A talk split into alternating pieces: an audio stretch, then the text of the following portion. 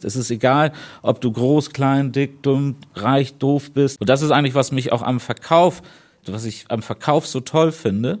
Es ist egal, wer in den Laden reinkommt.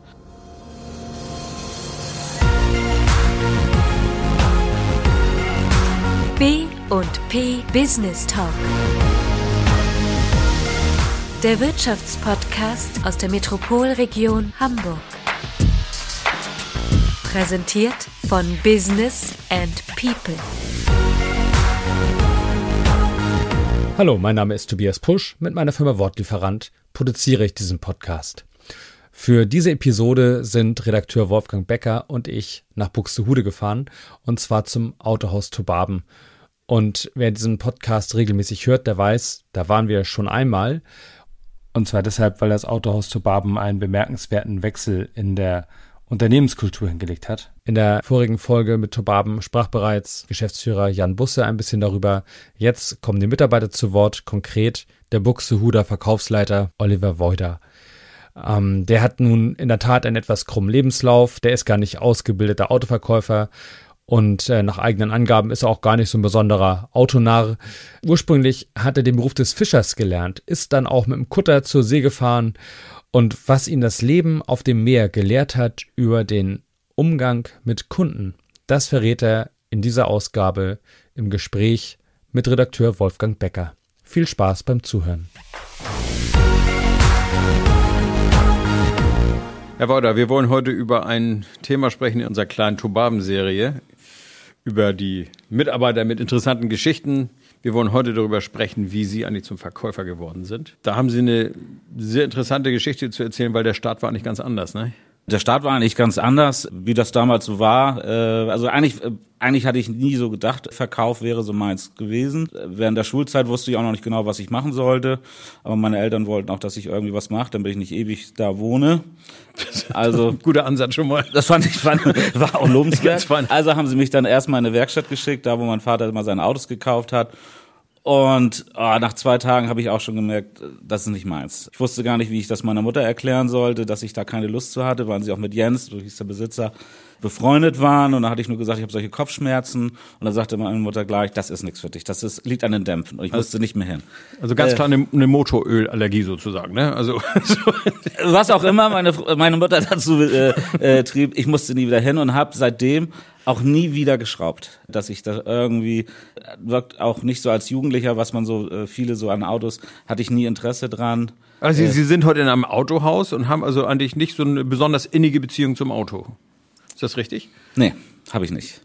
Habe ich nicht. Also es gibt Autos, die ich schön finde. Ich finde auch Autos cool, aber ich bin kein Automensch. Also nicht der Autonah, der jetzt nein, äh, mit nein. Im Herzen nein, und mir, äh, die mir Ford-Fahne nach vorne trägt und sagt, hier, das ist... Also ich, äh, ich finde, Ford ist ein gutes äh, Volksmobil für alle Menschen, die, die sich äh, unterschiedlichster Gehaltsstruktur, das ist schon gut.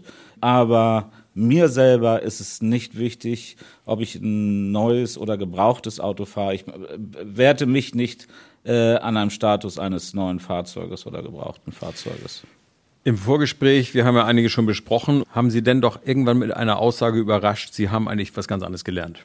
Also ja. Sie sind weder in der Werkstatt gelandet, noch bei Teppich Schnutzen, da kommen wir gleich nochmal drauf. Ja. Sondern Sie haben was anderes gelernt. Damals hieß es noch äh, Fischer und Teichwirt. Äh, als ich gelernt habe, mittlerweile heißt es Aquakulturtechniker. So gibt man ja auch selbst den Landwirten neue Namen. Das habe ich gelernt. Für mich immer noch einer meiner schönsten Berufsjahre, die ich hatte. So, dass ich bin dankbar, dass ich das gelernt habe. Und nach der Lehre bin ich dann ein Jahr in Büsum Krabbenkutter gefahren, war auch eine, äh, ein tolles Erlebnis.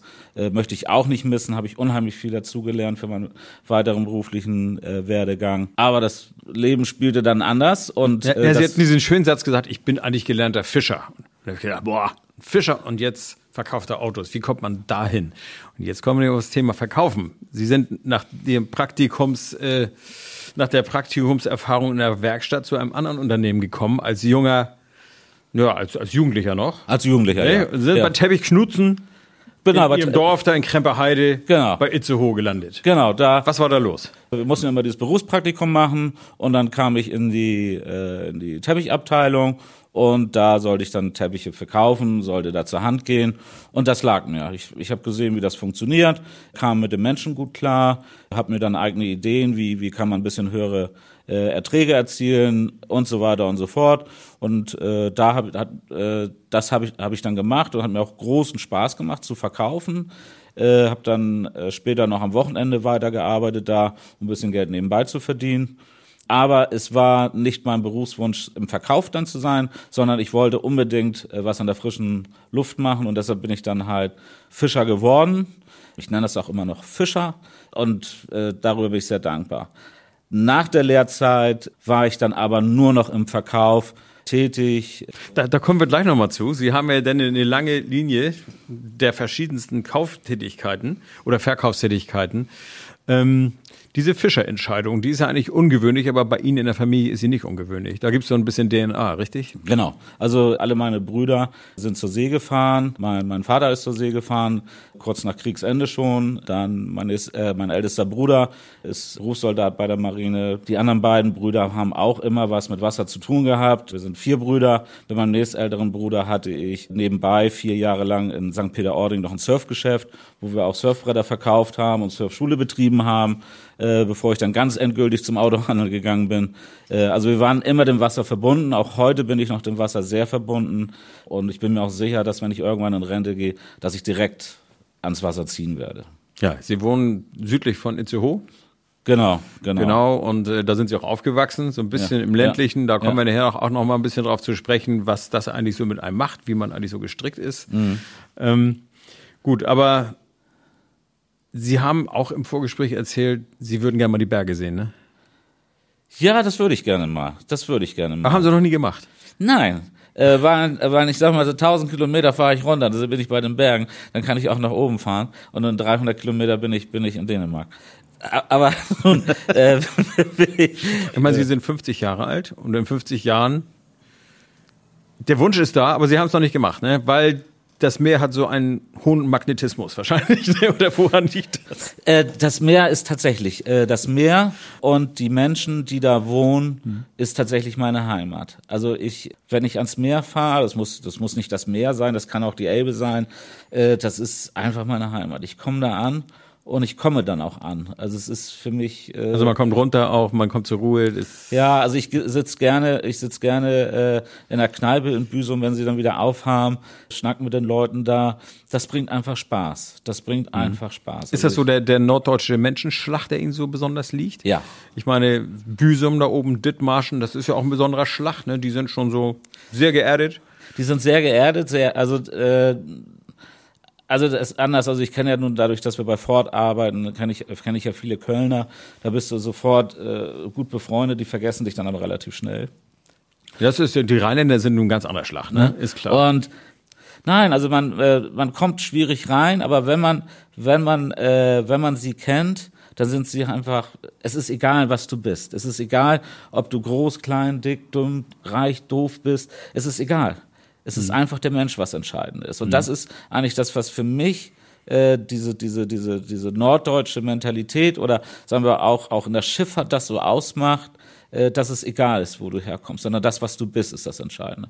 Und das ist eigentlich, was mich auch am Verkauf, was ich am Verkauf so toll finde, äh, dass es egal ist. Also es ist egal ist, wer in den Laden reinkommt. Ob der, was er hat, was er ist, der hat irgendein Bedürfnis, wo ich ihm bei helfen soll. Da haben Sie aber einen besonderen Zugang, sag ich mal. Vielleicht kommt das auch durch Ihre Vorgeschichte, dass, dass man eben mit Menschen anders umgeht? Oder? Ich, ich glaube ja. Das kommt, kommt durch die Schifffahrt. Und es ist eigentlich so, für mich so, wie ich behandelt werden möchte, möchte ich auch andere Menschen behandeln sondern ich möchte, möchte gerne ernst genommen werden. Ich muss nicht wegen jeder Kleinigkeit kommen. Ich bin ja kein doofer Mensch. Oder auch mein, unsere Kunden sind ja nicht doof. Aber wenn ich wirklich ein, wenn ich ein Anliegen habe, möchte ich mich willkommen fühlen und ernst genommen fühlen. Und, und das ist egal, ob ich jetzt mir was Teures kaufe, was Billiges kaufe. Und so gehe ich auch mit den, äh, mit unseren Kunden um und versuche das auch unseren Verkäufern soweit zu vermitteln, wie es irgendwie geht. Wir sind ja kein Museum hier. Es, erstmal ist es eine Selbstverständlichkeit. Ein Kunde kommt rein und hat ein Bedürfnis. Und dann sollten wir ihn erstmal mit offenen Armen begrüßen und dann sollten wir ihn so gut wie möglich äh, beraten. Ähm, aber halt sich um ihn kümmern. Und dass dieses Kümmern ist wichtig. Wie bringen Sie das, was Sie selber quasi so leben und für sich erkannt haben, jungen Verkäufern bei? ich hoffe, dass es so ist, äh, dass das wahrgenommen wird, äh, lebe ich das vor. Jeder Kollege, der auch neu anfängt, äh, ist hat dieselbe Wertschätzung wie, wie, ein, wie ein älterer äh, oder lang gedienter Verkäufer, lang gedienter Kollege. Also es ist, dass man, man ist Kollege, man ist kein Freund. Ich, äh, die Hierarchie ist schon klar, wer das Sagen hat.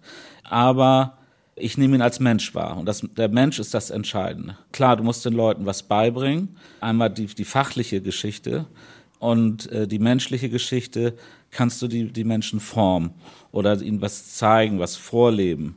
Und äh, die Erfahrung, die ich gemacht habe, wenn, also ich bin, bin, bin ja nicht perfekt oder so, aber wenn man auf diesem Konsens zusammenarbeitet, entwickeln sich so tolle Sachen. Man übernimmt natürlich auch was von anderen, die anderen Ansichten dass man so eng zusammen ist.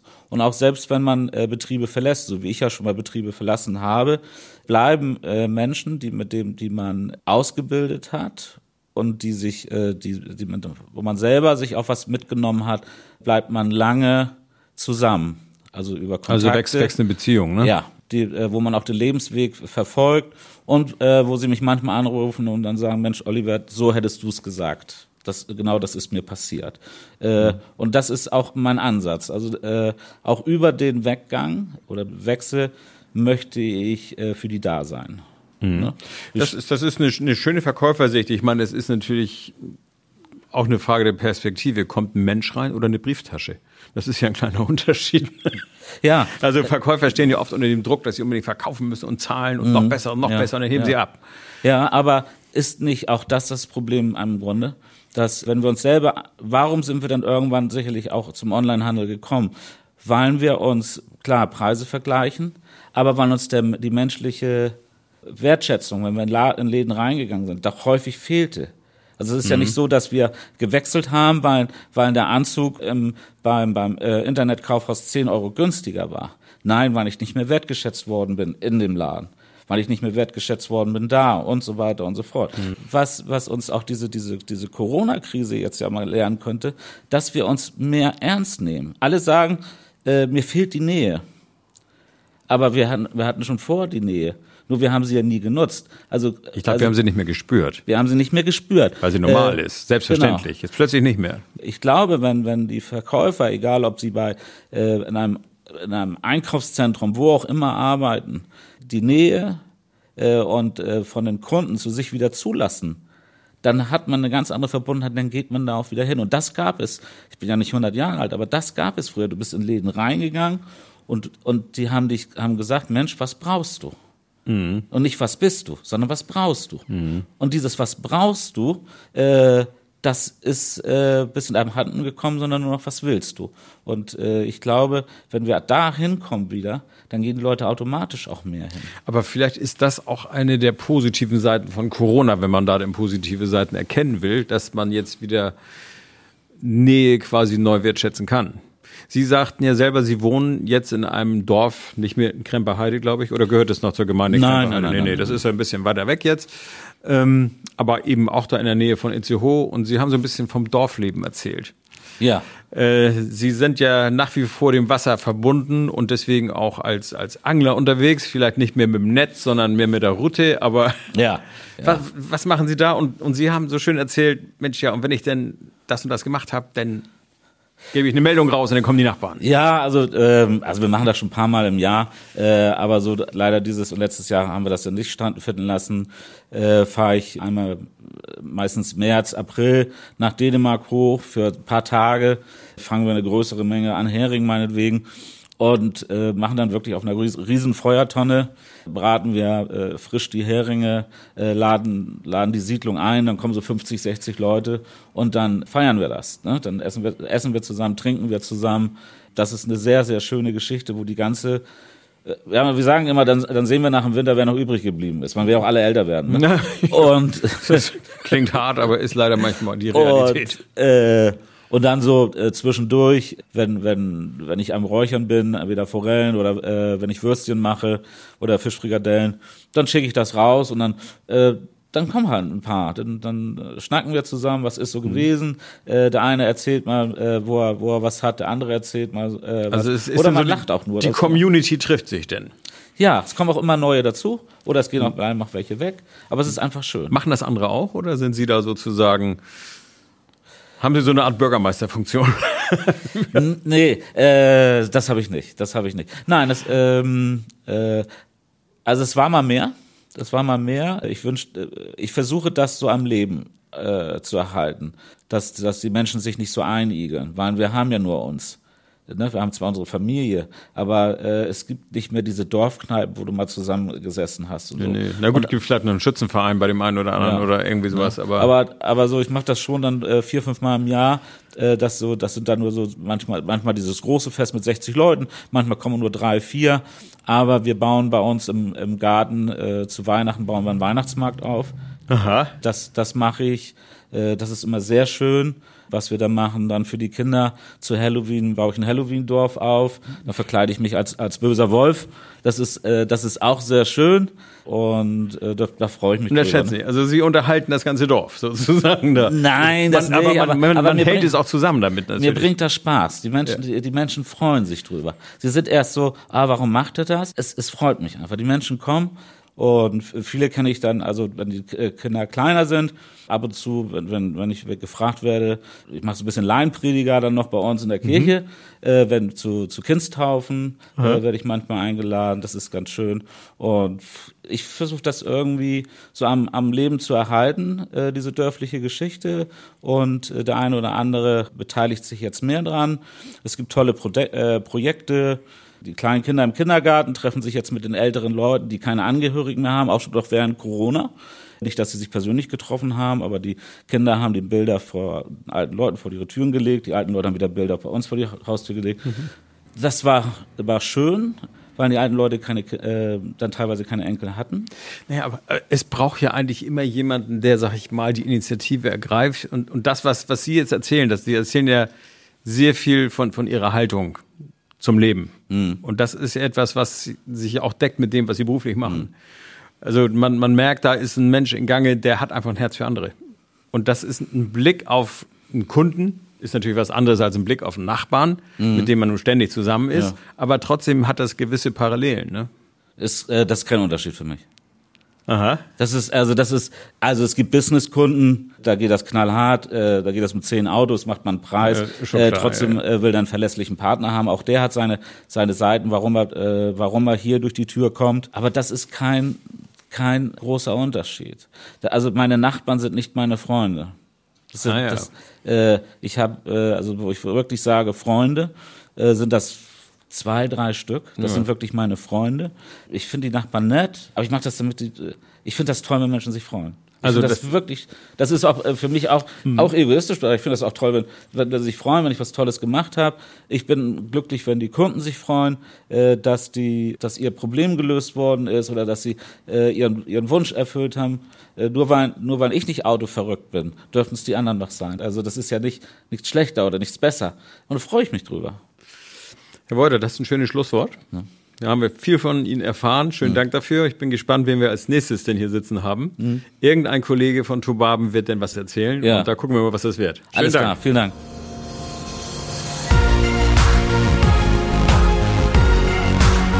Das war der B&P Business Talk. Der Wirtschaftspodcast aus der Metropolregion Hamburg. Präsentiert von Business and People.